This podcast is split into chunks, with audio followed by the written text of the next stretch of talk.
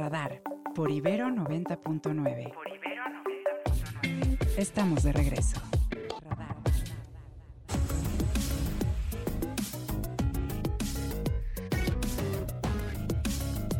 Y cuando son las 8.7, eh, aprovecho para mandar saludos a Arturo Berber y le mandamos saludos también a Paulina Díaz Cortés. Y nos vamos ahora sí con Ernesto Osorio en esta mañana para que nos cuenten este miércoles de Elizabeth Vilchis, pues si ha habido algo interesante desde Palacio en este día. Adelante Ernesto, buenos días. Mi querido Mario, Alfonso, amigos que nos escuchan, muy buenos días. Pues sí, como tú lo señalas, hoy es miércoles de quienes quieren las mentiras, en donde pues hoy participa la coordinadora de redes de la Presidencia de la República, Elizabeth García Vilchis, quien, bueno, enumeró hace un momento cuáles son las noticias falsas que se registraron durante la semana, de acuerdo con el análisis que hace en su oficina. Eh, de acuerdo con lo que se ha informado ya, las noticias que se referían a una supuesta cancelación de Tesla para el proyecto de su empresa que piensa abrir en Nuevo León, pues ya señaló que es falso. También menciona que es falso que hay una supuesta plaga de chinches a nivel nacional, que únicamente se ha, bueno, dado a conocer algunos casos aislados que se han dado en la Universidad Nacional Autónoma de México, pero solamente ahí. También dice que es falso que haya granjas de boots contratadas por la presidencia de la República, que Pemex haya incrementado su deuda y que también eh, el gobierno de México no haya reducido la pobreza tal y como lo dio a conocer el Instituto Nacional de Geografía y Estadística. Todas estas notas las aclara la responsable de redes de la presidencia. Importante hacer notar, mi querido Mario, que antes de que iniciara esta conferencia matutina, tenían el enlace listo con la Coordinadora Nacional de Protección Civil, Laura Velázquez, para que dieran a conocer la situación que se vive en eh, Jalisco luego del paso del huracán Lidia, pero el presidente prefirió que primero se diera paso a la sección de quienes quieren las mentiras y hace unos minutos, bueno, ya concluyó el informe de la Coordinadora Nacional de Protección Civil, quien dice el día de hoy se iniciarán los trabajos de censo y también cuantificación de los daños en el municipio de Amatlán, en Jalisco, que es el principal lugar donde se concentraron los daños a la infraestructura. Se confirma que solamente hubo una persona que se registró eh, lamentablemente su deceso a la consecuencia de la caída de un árbol, pero que bueno, hoy se eh, realizará la evaluación de todos estos daños. Y ya bueno, en lo que es la cuestión de las preguntas de los reporteros, le cuestionan al presidente si es que es cierto que existen inmuebles que son eh, rentados o subarrendados por ministros y jueces o magistrados del Poder Judicial. Esto pues hecho pues, en una, una pregunta que incluso le costó al reportero mucho trabajo poder en tratar de leerla tal y como la recibió en su teléfono, porque se ve que intentaba Muy la pregunta.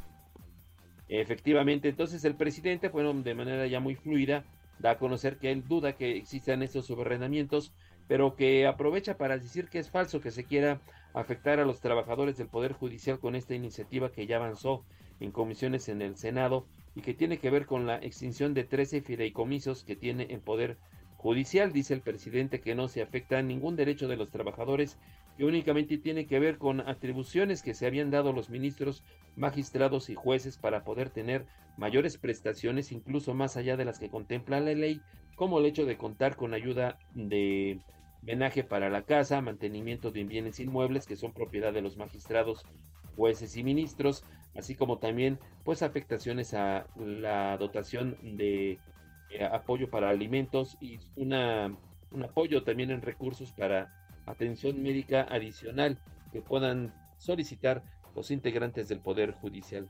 Es esto en lo que va a la conferencia matutina del presidente allá en Palacio Nacional, apenas iniciando con los cuestionamientos, como tú dices, pues algunos muy espontáneos de colegas allá en el Salón Tesorería, mi querido Mario. Bueno, gracias Ernesto.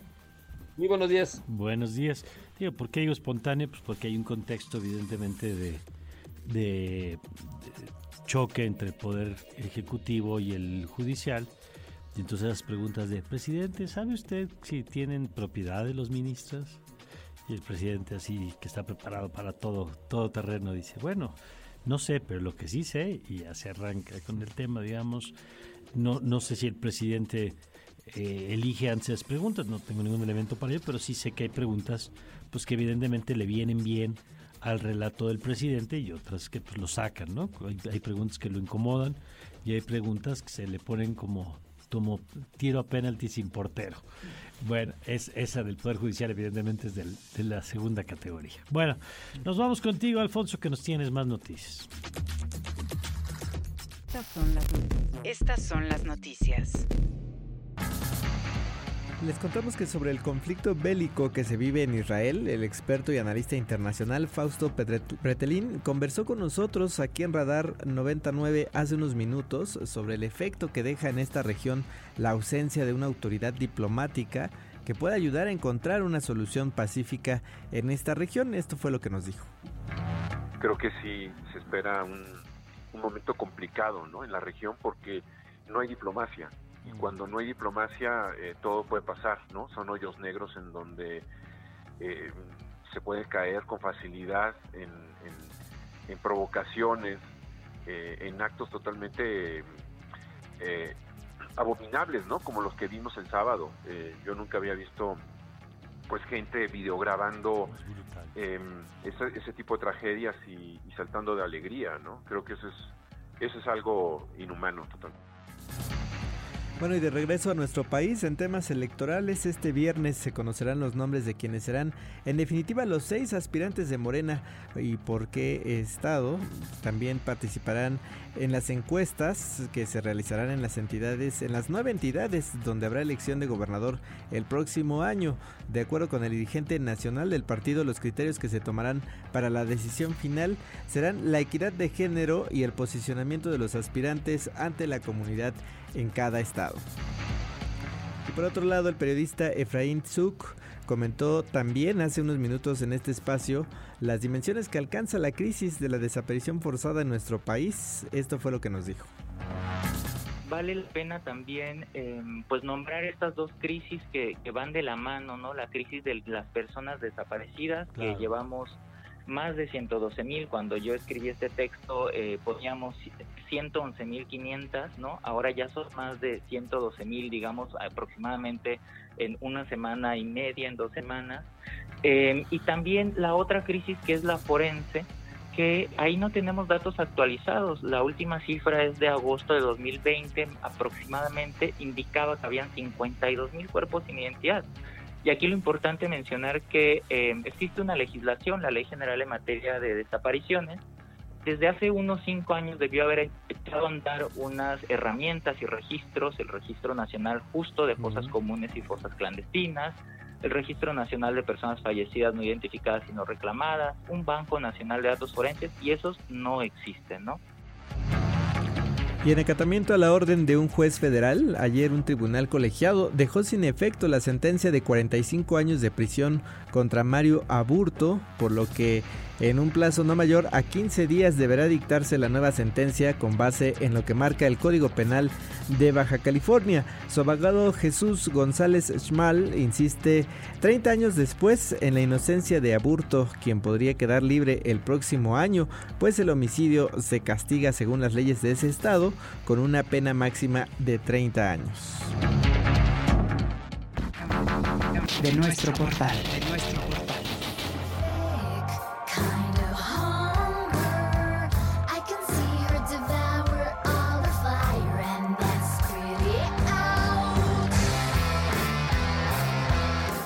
Y en nuestro portal les contamos que After Destruction es el nuevo álbum de, de, Descartes a Kant, un disco que es como un acto narrativo que se sumerge en los abismos de la creación y la destrucción existencial. Para disfrutar de esta nueva producción, les invitamos a visitar nuestra página www.ibero99.fm.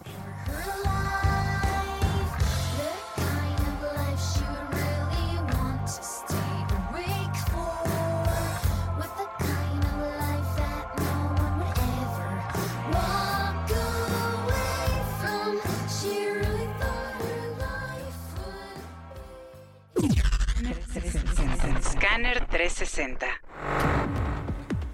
Los demócratas del Congreso de los Estados Unidos eligieron al legislador Hakeem Jeffries como su candidato para presidente de la Cámara de Representantes.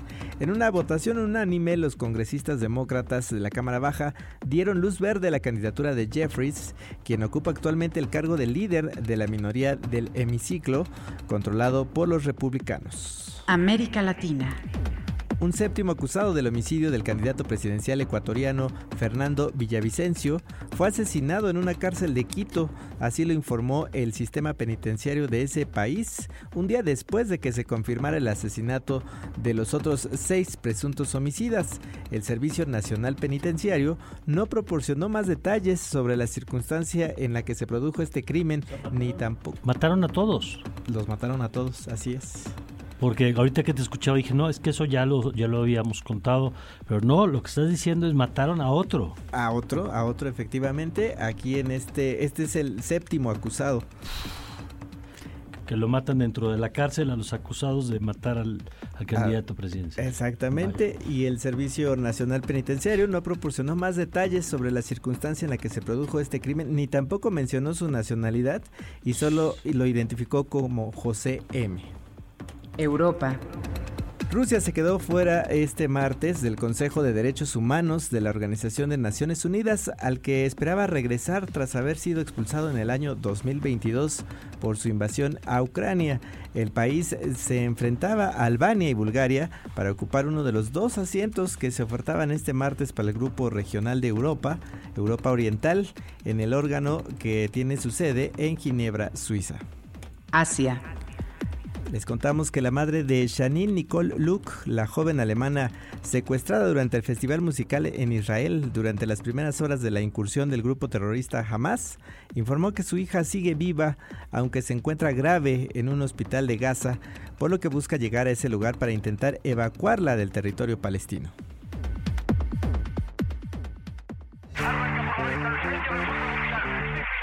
El mundo a través del deporte.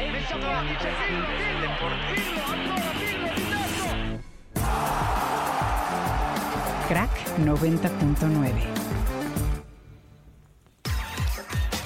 Y ahora sí llegó el momento de irnos largos y tendidos con todos los detalles del crack Ibero 90.9. Omar, ¿qué tal? Muy buenos días, te saludo nuevamente. Querido Alfonso, también qué gusto saludarte. Pues vámonos largos y tendidos. Por una parte, arrancamos con la investidura del Salón de la Fama del Fútbol Internacional que se ubica acá en Pachuca. Figuras como Rafael Márquez, Carles Puyol, su compañero en eh, el Barcelona, Francesco Totti, ídolo de la Roma, así como Ricardo Lavolpe y Cuauhtémoc Blanco, entre los galardonados más notables de esta generación. También destacar el homenaje que se le hizo a las campeonas del mundo a España con un mensaje por parte de Jenny Hermoso que además volvió a tocar eh, pues el tema que derivó después de la celebración, un poco esta resiliencia que generó alrededor del fútbol eh, femenil esta situación y bueno pues esta nueva cara que tienen ya las campeonas, las campeonas del mundo. Por otro lado, buenas noticias para la delegación mexicana de París 2024 que poco a poco empieza a engrosarse. La Federación Internacional de Gimnasia confirmó eh, otra plaza olímpica para Atsiri Sandoval, quien fue la mejor posicionada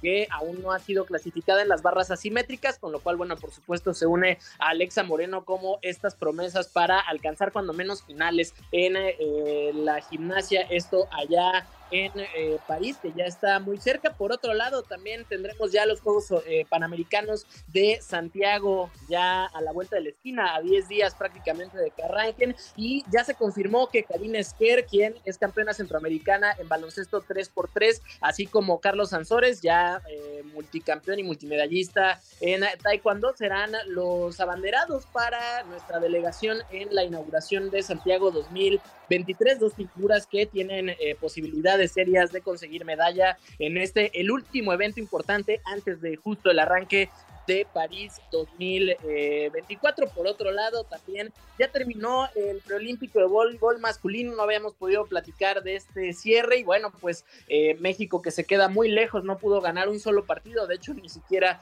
pudo conseguir un set, pero volvemos a lo que hablábamos hace unas semanas con la delegación femenina, ya el, el objetivo por lo menos para este proceso era justo la clasificación a este, a este preolímpico, entonces bueno, puntos por supuesto positivos y también muy mucha evaluación que se tendrá que hacer rumbo a los Juegos Olímpicos de Los Ángeles en 2028 y terminar con la jornada, con el partido pendiente de la Liga MX eh, femenil antes ya del arranque eh, formal el día de mañana. Eh, Mazatlán femenil se estará enfrentando a Santos Laguna de manera anticipada, partido de la fecha 14. Por una parte, el conjunto de Mazatlán que está en la última posición por diferencia eh, de cosa, cosa de nada en lo que refiere a los puntos 3 y seguido precisamente de Santos Laguna que vaya torneo que han tenido, pero bueno, ahora con la posibilidad de reivindicarse y salir del sótano para Mazatlán y de Santos Laguna para evitarlo.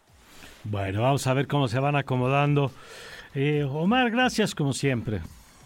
Seguro, mi querido Mario, ya nos escuchamos el día de mañana. Ya saben que me pueden encontrar en arroba Omar RGC. Les mando un fuerte abrazo. Abrazo de vuelta a nuestro querido Omar García.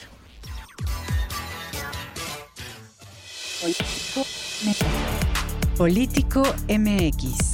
MX. Y nos vamos con Alfonso Basilio. Querido Poncho, ¿cómo estás?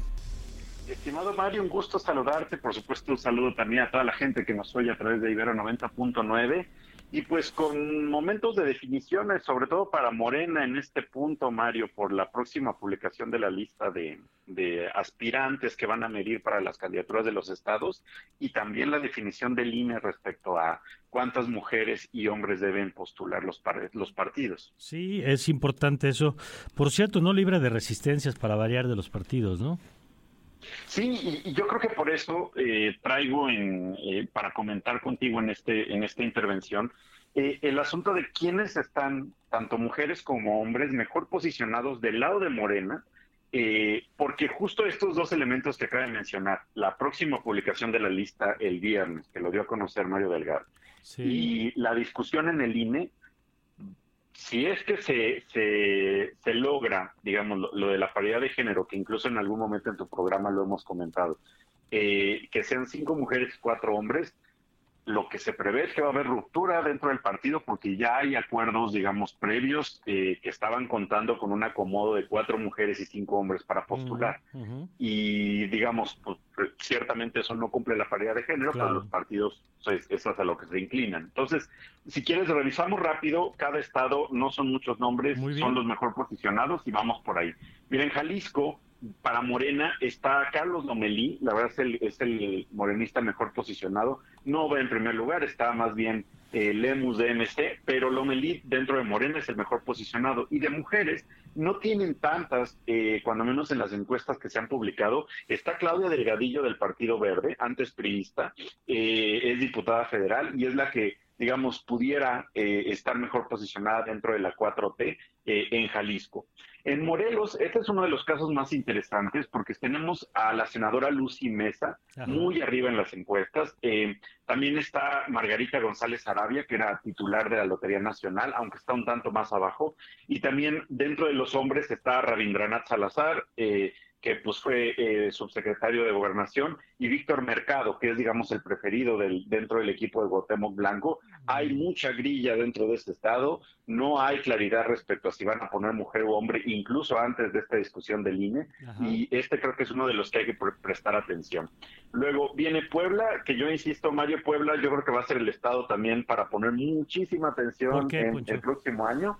Va a estar Alejandro Armenta, Julio Huerta o Ignacio Mil, son los hombres que están eh, digamos, mejor posicionados. Y en cuanto a mujeres, está, hay dos. Olivia Salomón, que fue secretaria de Economía en, eh, con Barbosa, y Claudia Rivera, exalcaldesa de Puebla. Después está en Yucatán Joaquín Díaz Mena, conocido como el Guacho, allá en la península, es el que tiene mejor posición y estructura, y como mujer está la senadora Verónica Camino Farjat, pero por el verde también está Federica Quijano, la integrante del grupo Cabán, que también se destapó y que también pudiera ser este, medida y postulada en caso de que se diera por una mujer en Yucatán. Okay. En, Tabasco tenemos dos nombres nada más, eh, porque están fuertes, que es Javier May, ¿no? ex titular de Fonatura, encargado del Tren Maya, y Rosalinda López, hermana de Adán Augusto ah, López, es o él o ella en Tabasco. Y en Veracruz, Rocío Nale es la que definitivamente va arriba en todas las encuestas. Oye, pero, ¿no había salido algo sobre la residencia que impedía que Rocío Nale fuera la candidata hace algunos meses? Sí, Eh, eh, justo esa es parte de la discusión que hay en Veracruz y es de lo más interesante porque Rocío Nale no es veracruzana de nacimiento, ella nació en Zacatecas. Incluso la propia campaña dentro de Veracruz hablan de pues que quieren que sea una veracruzana 100%, un veracruzano 100%, e incluso hay una ley, la llamada ley Nale, que eh, promovida por el actual gobernador Cuitlaga García, que no es, digamos, tan afecto a Rocío Nale, eh, pues que buscaba impedir ¿no? que alguien que no fuera nacido en Veracruz se postulara eh, o llegara a ser gobernador o gobernadora. Todavía está en veremos, ciertamente hay ahí un, obstáculo para Nale, pero en cuanto a posición y en mm. cuanto a efectos del partido del presidente, parece eh, pues que ella es la que pudiera ser. En, del lado de los hombres, para Veracruz está el diputado Sergio Gutiérrez Luna, tiene buen posicionamiento, eh, ha estado en escándalos recientes, pero es el que también tiene más conocimiento dentro de Veracruz. En Chiapas, que también es uno de los estados más interesantes por los acuerdos que hay con el verde, está la senadora Sácil de León, que es la que parece de mujer mucho más fuerte eh, y que pinta para ser candidata de la 4T. Y está Eduardo Ramírez, el, el expresidente del Senado, que también es muy cercano al verde, actual coordinador de Morena. Eh, pero que también incluso lo que sabemos es que hasta pudiera estar en pláticas con el PAN PRI PRD en caso de que Morena no le dé la candidatura. Eh, y, pues digamos también está el diputado Luis Armando Melgar del Verde que tiene intenciones desde hace muchos años de ser gobernador de Chiapas. En Guanajuato. Oye, por cierto, que esta semana andaba muy activo en sus redes presumiendo un encuentro que tuvo con Claudia Sheinbaum allá, como para decir, miren, ya me dio el visto bueno, ¿no? Claro, y, es lo que pues la mayoría están haciendo, ¿no? En cuanto pueden tomarse la foto con Sheinbaum y obviamente pues eh, presumir la cercanía, pues ya se siente como si fue que esos son los indicados, ¿no? Y que pues es parte de las estrategias que están haciendo los, los aspirantes. Pasamos a Guanajuato, en donde está Ricardo Sheffield, el ex titular de Profeco, eh, sería por tercera vez candidato a gobernador.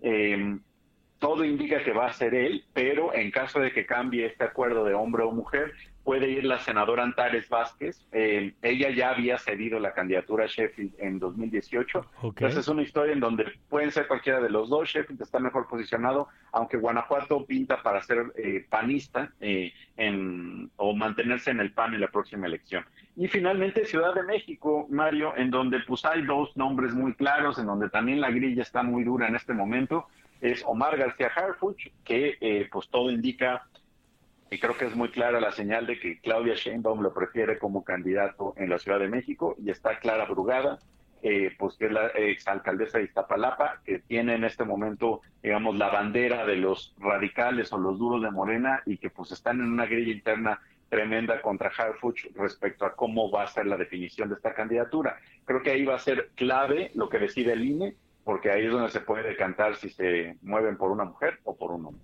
Bueno, pues así está el panorama eh, con los tiempos adelantados. ¿Cuándo tendría que haber claridad primero sobre el asunto de la paridad? La paridad, mira, es, este viernes van a retomar la discusión en comisiones del INE y lo que lo que nos platicaban los consejeros es que sería la siguiente semana, si es que se llega a un acuerdo en comisiones este viernes, sería la siguiente semana, para el martes o miércoles, que se pueda ya pasar el tema al pleno del Consejo General del INE, donde ya se votaría de manera definitiva. Todo indica pues que todavía no hay acuerdo, que hay resistencia de los partidos, como bien mencionas, eh, pero que digamos, no debería pasar de la siguiente semana para que ya tengamos definición de, de, de, cuántas mujeres y cuántos hombres deben postular los partidos el siguiente año. Bueno, pues eh, Poncho, gracias como siempre. Un fuerte abrazo, Mario. Sigan a Pols.mx y a Político.mx. Ahí está toda esta información que les acabo de brindar. Muchas gracias. Es Alfonso Basilio. Gracias también a Alejandro Esteves, a Rodrigo Vargas, a una Juana Pérez, a Carmen Cortés, a Paulina Díaz Cortés, a Erika Fonseca, eh, a José Luis Vázquez, a Karina Velázquez, que por ahí tenemos un comentario también de Karina, creo. Así es, Mario. Nos saluda Karina Velázquez. Buen día, nos dice. Saludos así como a todo el equipo de Radar 99. Respecto al Premio Nobel de Economía de la entrevista que teníamos hace unos minutos, es muy curioso cómo algunos incluso niegan la brecha salarial entre mujeres y hombres, nos dice. También concluyen cosas que no están ahí, como que no hay brecha salarial entre hombres y mujeres de la misma ocupación cuando claro que la hay, nos dice. Solamente se menciona esta brecha específica para destacar que esa brecha aumenta con la llegada del primer hijo las mujeres somos castigadas por nuestra capacidad de tener hijos y porque los roles sexistas como las mujeres solamente están hechas para criar hijos y son las únicas que deben hacerlo, nos condenan a ser las que tienen que cuidar de ellos obligatoriamente y de hecho en todo el hogar, ancianos, ancianas, personas con discapacidad, enfermos, enfermas, etcétera. Nos dice Karina Velázquez, muchas gracias por tu comentario y también saludamos a Ever. Buenos días amigos de Radar. Con respecto a la megafarmacia, me imagino que va a estar vacía, dice ya que no hay medicamentos. Pues sí, ese es el tema y, y suponiendo que los haya, luego el otro tema es la distribución. ¿no? Mandar medicamento aquí a Tijuana o a Yucatán pues por eso decíamos ayer, las empresas tienen centros de distribución, Amazon, eh, Sabritas, Coca-Cola, pues son expertos en logística, no concentran todas las cocas en la Ciudad de México y de aquí las reparten. Eh, aparte no, eh, mire, el presidente no tiene que saber de todo. Lo que no puedes, desde la ignorancia que todos tenemos en muchos campos, tomar decisiones. Cuando hay gente que es experta en logística, hay gente experta en abasto de medicamentos, en distribución de medicamentos, hombre, no se trata de que el presidente solito en su cuarto diga, ¿cómo, voy a resolver? Ay, ya sé, una farmacia gigante. Y luego que no haya nadie en el entorno que le diga. Para eso están las secretarías. Pues sí, están claro. Todos los. Por eso gobernar sí tiene ciencia. Pero además, insisto, uno no tiene por qué tener todas las respuestas. El problema es que crea que puede tener todas las respuestas. Ahí es donde está la falla, el asunto. Deja mandar saludos también a Ernesto Holguín, le mandamos muchos saludos. Al señor Limón, a Rodrigo a todos los que nos acompañan, que a veces se comunican con nosotros y a veces no, pero sabemos que están del otro lado del micrófono. Bueno, ¿con qué vamos? Nos vamos a un corte, querido Mario. Es un corte muy breve y recordarles que les esperamos en el 55 529 2599. Ya regresamos. Radar. Radar. Por Ibero 90.9. Regresamos.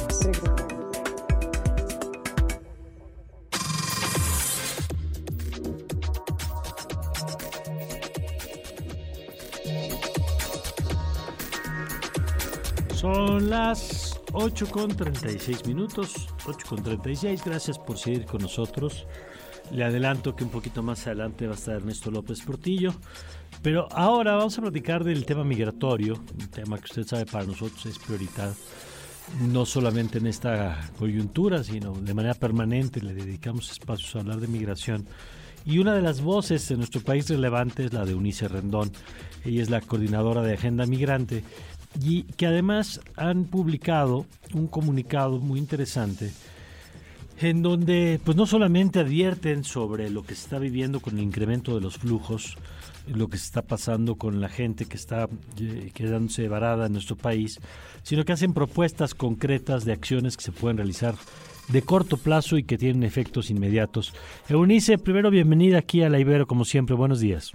Hola, ¿cómo estás? Buenos días, Mario. Oye, a ver, eh, antes de entrarle a las recomendaciones, que además me parecen muy concretas eh, y muy aplicables, pues eh, te pediría que nos ayudes un poco a dimensionar otra vez este tema para quienes no han visto cómo está, por ejemplo, los albergues en Ciudad de México en algunos de los puntos fronterizos. Bueno, pues efectivamente tenemos en este momento una concentración y flujo migratorio muy importante. Yo diría que 2023 va a ser un, año histórico en términos de los flujos eh, migratorios que estamos viendo. Particularmente agosto y septiembre han sido meses con un aumento, según las cifras mexicanas, casi de un 20% de lo que veníamos viendo. Y, eh, y en Estados Unidos, pues también, tan solo en el mes de agosto hubo cerca de 240 mil detenciones eh, de migrantes en esta, en esta frontera. Entonces, bueno, y, eh, y algo importante, se siguen armando caravanas, estamos viendo también, así como en la Ciudad de México, que está a un 900% este, superada su capacidad de los albergues eh, de la sociedad civil principalmente, la verdad. Lo mismo estamos viendo en Piedras Negras, por ejemplo, en Coahuila, lo estamos viendo incluso en la laguna, hoy ahorita estoy acá en, Durango, y justo en la zona de la laguna hay una gran concentración también por la, el paso del tren de, de, migrantes en ese punto. También lo estamos viendo en el área de Tijuana y en el área de Ciudad Juárez, ¿no? Esos en este momento son los puntos más álgidos de flujos migratorios y pues la llegada de nuevos contingentes eh, por el estado de Chiapas, ¿no? Principalmente en México. Y eh, también derivado de la securitización, pues los flujos han cambiado algunos caminos, ¿no?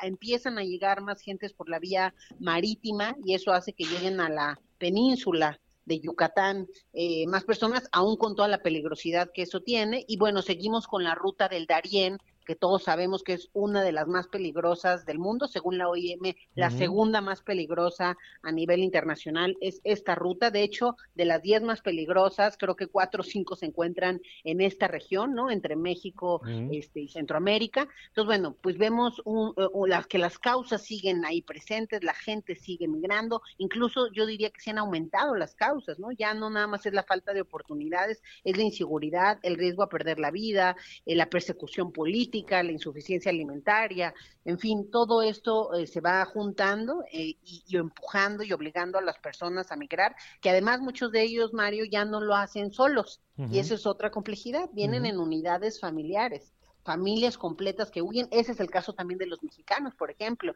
Es tierra caliente, principalmente en Guerrero, también en el área de Guerrero y Michoacán, tierra caliente, luego el área de Zacatecas son las principales zonas expulsoras de migrantes y es eh, principalmente la violencia, la amenaza de grupos del crimen organizado que ya le mandaron algún pedazo de un familiar, este, eh, realmente ante amenazas pues muy terribles, ¿no?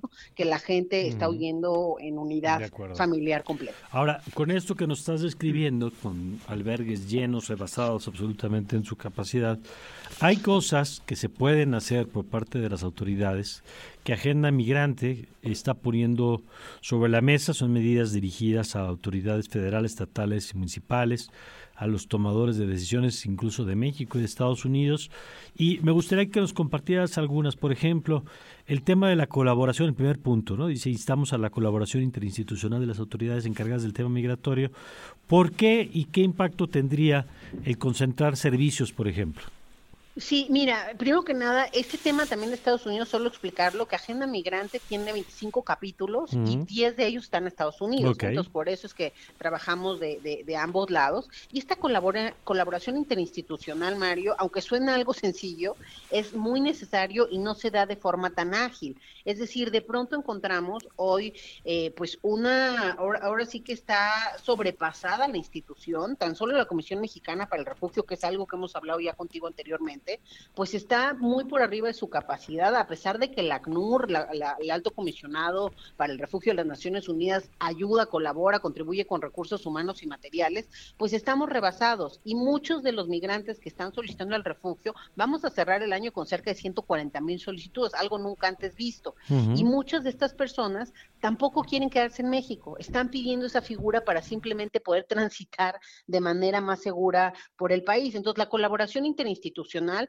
principalmente entre el Instituto Nacional de Migración y la Comisión Mexicana del Refugio, porque con una coordinación intrínseca entre estas dos instituciones creo que se podría agilizar los trámites, la documentación eh, para las personas en movilidad, para aquellos que sí eh, van a, recibir esta figura humanitaria del refugio, pero que, que, sí se cumpla con el periodo que está puesto por ley, que son tres meses. Y lo que estamos viendo hoy es que se tardan más de un año y es pues eso es una eh, situación que pone muy en, en, en, un contexto muy complejo a los solicitantes, porque imagínate que tú solicitas y en vez de tres meses te enteras y te dan el refugio en un año. Entonces, este, todo el tema laboral, educativo, todo lo que hay eh, este, eh, alrededor, pues se dificulta. Además, otra cosa en la colaboración interinstitucional, pudieran poner oficinas conjuntas. Uno de los grandes problemas es que la Comisión Mexicana para el Refugio solo tiene oficinas en ciertos puntos del país y por eso pasó lo de Tapachula hace poquito, ¿no?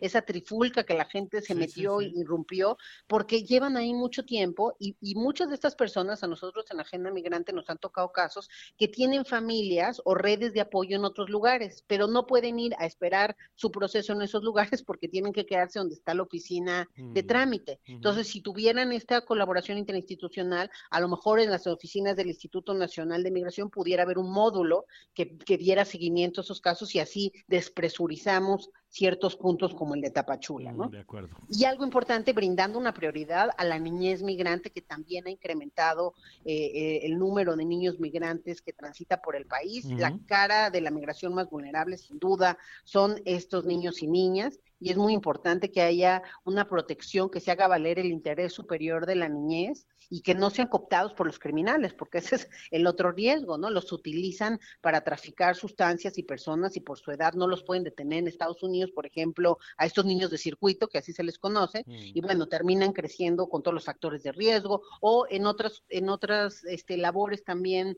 de, de pitufeo, de halconeo, etcétera, con el crimen, porque otra vez les sirven por su edad y son fácilmente este, abusables, ¿no? Entonces sí es muy importante que se proteja a la niñez en movilidad. De acuerdo. Eunice, buenos días. Te saluda Alfonso Cerqueda. continuando con este comunicado de acciones urgentes, en el punto 4 hablan de la, del fortalecimiento también con consejos coordinadores empresariales del sector privado a nivel nacional y local. Eh, esto me imagino que tiene que ver también con la gestión eh, laboral de largo plazo. ¿Cómo ves? Eh, yo me imagino que pues es algo que no las autoridades, los consejos empresariales tampoco lo han visto como algo permanente lo, lo atienden en, en, el momento y después, bueno, pues ya se olvidan. Entonces, no sé si este punto se refiere un poco más a, este, a esta gestión de largo plazo. Sí, mira, este punto es muy importante. Yo diría que de todos estos, casi el más importante, porque al final del día las respuestas que hemos visto, tanto del Estado mexicano como de Estados Unidos y este y de forma bilateral, pues ha estado más concentrada en la securitización, en la militarización, en la amenaza, en el control migratorio prácticamente. La, la reunión que hubo entre ambos países la, la, semana pasada, el diálogo de alto nivel en materia de seguridad, que por primera vez puso el tema de migratorio también al centro de estas reuniones, la, la lo que se discutió y lo que se acordó otra vez son cuestiones de control este, y, de, y de securitización migratoria, básicamente, ¿no? Muy poco hubo del tema humanitario o de la atención más integral. Y yo creo que el factor que falta es este, el sector privado. Finalmente, nosotros desde Agenda Migrante sacamos un decálogo también cuando sucedió la Ciudad Juárez. Tenemos un grupo de trabajo permanente con el Instituto Nacional de Migración y en ese grupo de trabajo instalamos un subgrupo para el tema productivo y nos reunimos ya con el Consejo Coordinador Empresarial, con Francisco Cervantes,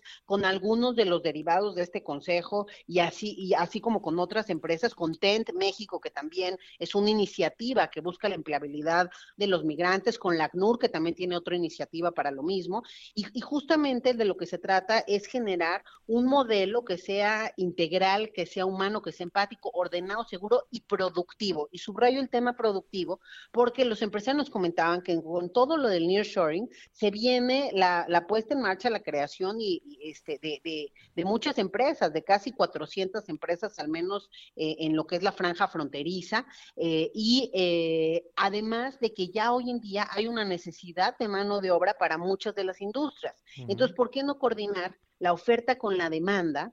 Para que no tengan que pasar por todos esos riesgos los migrantes este, en el tránsito y para que no, no se queden concentrados en, como, como, hoy están en la frontera norte sin, ningún, sin ninguna alternativa. Entonces, la puesta en marcha de este modelo con el sector privado permitiría agilizar también las cosas y tener un modelo conveniente para todos. El piloto que hizo la CNUR con el gobierno mexicano, en la que eh, 35 mil refugiados lograron ahora sí que conectarlos con un empleo, con el banco, porque son bien racistas y no quieren abrirles cuentas. Entonces, eh, solo hay dos bancos en México que abren cuentas para migrantes. Entonces, bueno, ahí también estamos trabajando con la Asociación Bancaria Mexicana para que se pueda abrir, tener mayor apertura y menos racismo. Pero bueno, este piloto de la ACNUR lograron abrir las cuentas y lograron también con el SAT agilizar todo el tema de documentación y papeleo para que pudieran pagar impuestos. Pues estos 35 mil migrantes en tan solo un año han pagado cerca de 170 eh, millones de pesos en impuestos. ¿Qué significa esto? Cinco veces el presupuesto de la Comisión Mexicana para el Refugio. Mm. Entonces, eso es lo que nosotros buscamos, modelos que sean más realistas, más convenientes para todos y que permitan ser verdaderamente una solución, porque el tema del control de te toca a ti regresarlos o a mí, pues no es una solución de fondo, es lo regreso y luego muchos vuelven a intentar este, venir, entonces eso no es una cosa sustentable. En cambio, estas otras opciones podría significar una opción mucho más sustentable y mucho más humano. Bueno, pues eh, Eunice, yo te agradezco la llamada y seguimos atentos al trabajo de Agenda Migrante y de cómo se va desarrollando el tema, por supuesto. Sí, claro que seguramente pues esperemos tener buenos avances este, el día 22 de octubre que hay esta reunión también de alto nivel, ¿no? Que se convocó por parte de México y a ver si ahí también se llega a algunos acuerdos importantes o armar un bloque común también, ¿no? De cara a la negociación eh, con Estados Unidos. Claro, pues lo platicamos entonces. Gracias, Eunice. Muchas gracias a ustedes. Hasta luego. Hasta luego. Eunice Rendón, coordinadora de Agenda Migrante, 8 con 48. Mente reflectora. una fracción de la energía reflejada. Ernesto López Portillo, ¿cómo estás? Hola. ¿qué ¿Un tal? año más viejo que la última vez que nos vimos o qué? Pues sí, algo así. Bien, querido Ernesto. Buenos días. Buenos días. Cuéntanos, ¿qué nos traes esta mañana? Hay una reflexión que a la que regresamos en cada proceso electoral y que ahorita parecería, Mario, amigas, amigos, parecería un poco adelantada, pero creo que creo que no lo es. Y es eh, la pregunta de ¿a quién le importa a quién le importan las propuestas, las ofertas electorales de las y los candidatos? Esta, esta, esta pregunta pues puede hacerse de muchas maneras. Eh, por ejemplo, yo me he tomado varias veces la, la, la, molestia de preguntarle a gente si alguna vez ha leído las propuestas. Y en una columna reciente incluso yo decía que, que incluso quienes registran plataformas Sí. a veces no la han leído. Eso me ha- lo he visto, pues lo afirmo porque lo he visto. Cuando pensamos en las elecciones y, y nos, nos y celebramos, por supuesto, que exista un voto libre, regular, eh, no pensamos en la calidad, creo yo, o pensamos muy poco en la calidad de los contenidos que compiten. Pensamos mucho en la gente, ¿no? Hay, hay mucho estudio sobre esto. Sí, sí, sí. Estamos pensando en la figura tal, la figura tal, si nos cae bien, si no nos cae Sí, bien. no en su propuesta. Hay toda una, toda una historia de cómo Peña Nieto, por ejemplo, habría traído voto por su físico, por ejemplo.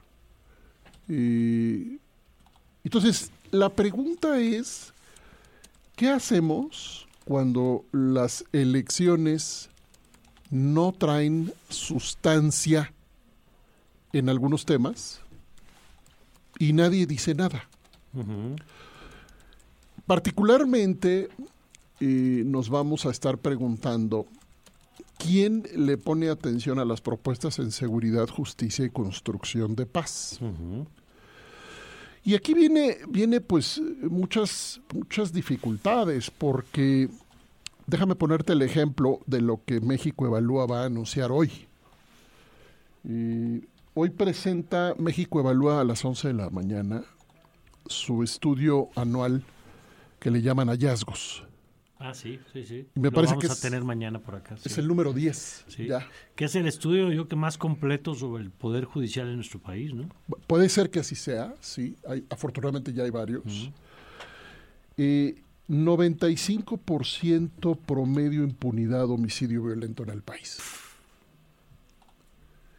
Y en varias ciudades, eh, 100% de impunidad en delitos graves, en varios delitos. Este tipo de noticias han hecho que la gente haya perdido expectativa y en consecuencia parezca como normalizado no poner atención y peor, no exigir alternativas. El resultado final de esto es que si, por ejemplo, la presidencia de la República decide, sin haber dicho en campaña, que militarizará la seguridad, pero también militarizará otras funciones públicas, y nadie votó por eso, parece ser que puede ser sin, puede transitar sin mayor problema, tomar decisiones en el ejercicio de gobierno que no fueron validadas en lo que llamamos la legitimidad de origen, que es el voto. Entonces, en síntesis, la pregunta es, lo que lo, yo- lo que lo pregunto yo a quienes hoy nos escuchan, es si vamos a repetir la misma conducta de dejar pasar lo que sea sin ni siquiera poner atención a qué se está proponiendo cuando tenemos una crisis de violencias e impunidad de esta magnitud. Cuando decimos No importa. Hay que, hay que hacernos cargo de que eso tiene consecuencias. Estamos dejando que alguien más decida. Y es que ese punto tú lo has venido, eh, desde otros ángulos, pues lo has venido advirtiendo desde hace tiempo, Ernesto, que es, ¿qué lugar, yo tengo como muy grabada esa pregunta de, ¿qué lugar ocupa el tema de la seguridad a la hora de decidir nuestro voto? ¿Qué lugar queremos que ocupe el tema de la seguridad y la justicia en el proceso electoral que ya está en desarrollo? Porque eh, lo que estamos viendo es que por lo menos del lado del oficialismo, no, no digo que de la oposición vaya a ser necesariamente diferente, eh, no lo sé, pues porque tampoco veo ningún esfuerzo por colocarlo, pero del lado del oficialismo está claro que la campaña no va a tener como foco el tema de la seguridad y la justicia. Eh, y por eso la pregunta que tú haces, y me parece central, es, bueno, está bien, a lo mejor a los políticos no les interesa, pero ¿y a los ciudadanos? Justamente. ¿A quién sí le importa? Pues sí. ¿No? Una persona que no tiene tiempo, recursos, posibilidades de valorar, porque está ocupada en viendo cómo hace para sobrevivir, por ejemplo, en condiciones de vida dificilísimas, pues entendemos que no pueda revisar unas plataformas.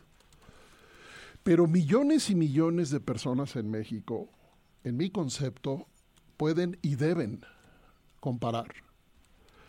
Y, partir de que la repetición de lo ya hecho nos llevó hasta aquí. Entonces, son, son dos grandes conclusiones o dos grandes preguntas. ¿A quién le importa la calidad de las propuestas? ¿Y a quién le importa ver si hay alternativas a lo ya hecho? Y no se les olvide, vamos a terminar con un par de datos, que México cumple tres sexenios federales con una crisis de violencia homicida sin precedentes, que nos coloca hoy día cuatro veces arriba de la tasa mundial promedio de homicidios. Cuatro veces arriba. Eh, y 30 veces arriba en ciertas ciudades. Colima, por ejemplo. Pero por otro lado, los datos de impunidad. Si seguimos votando sin que esto nos importe, pues le seguimos dando espacio a gente a la que tampoco le importa. Cerrando la reflexión, si a nadie le importa, las elecciones terminan convirtiéndose en cualquier cosa, menos en aduana de alternativas para la seguridad, la justicia y la paz. Es el comentario de esta mañana, Mario. Pues vaya tema el que traes eh, y además pues, yo sé que además traes como dicen el remedio y el trapito porque porque sé que desde aquí va a haber un esfuerzo también para visibilizar estos temas. Es correcto. Este, no solamente decir que tiene que estar, ¿no? Bueno, la parte que le toca a la Ibero se hará para empujar estos asuntos, ¿no? Estamos, entre otras cosas, trabajando eh, una plataforma que vamos a poner a discusión, que es el 3 de 3 de la seguridad ciudadana. Vamos a buscar crear esta figura que se ha usado para otros temas. Corrupción, violencia contra las mujeres. Un 3 de 3 de seguridad ciudadana que en abril, en abril sería discutido en un foro que ya está organizado y que estaremos aquí comentando. Pero lo importante es que haya un mínimo de exigencia. Claro. Que la gente pueda reconocer o elaborar desde su mundo, su barrio, su colonia, su comunidad, un mínimo de lo que de lo que una candidata o un candidato me y yo se lo, pongo lo mismo en otras palabras nada más quién va a decidir qué es importante para nosotros es correcto. Nosotros los ciudadanos los votantes definiremos la agenda o dejaremos que nos la definan. Quien sea los publicistas los eslogans las campañas lo que sea. Pero bueno gracias Ernesto. Con mucho gusto muy buenos días. Buenos días gracias. Y nos vamos ya con Ernesto Osorio la recta final de esta mañana.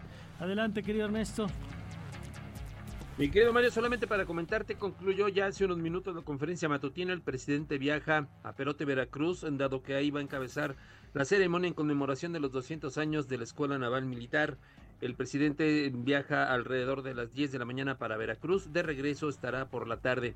También el presidente pues se reconoció la trayectoria del periodista español eh, Ignacio Ramonet, quien está presente, estuvo presente en la conferencia matutina a invitación del presidente.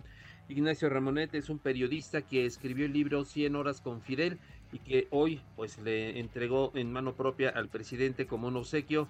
El mismo Ignacio Ramonet reconoce que las conferencias matutinas son un ejemplo de nueva comunicación en todo el mundo y también reitera el presidente que es un ejercicio ese de las conferencias mañaneras de información de ida y vuelta, que lo único que se busca es que también las autoridades del gobierno que son criticadas en algún momento tengan el derecho de eh, réplica. Dice el presidente que nadie se persigue en el país por su forma de pensar y que todos son libres de expresarse como quieren, incluso sus adversarios más aguerridos. Y es en esto en lo que concluyó la conferencia matutina allá en Palacio Nacional.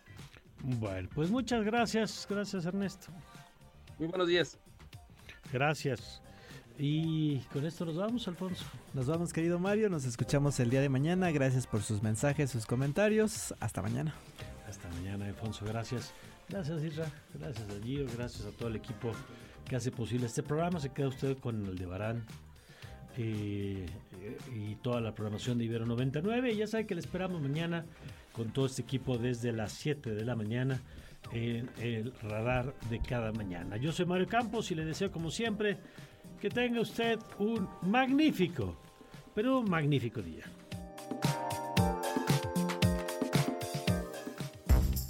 Ibero 90.9 presentó los acontecimientos del día y las voces más actualizadas.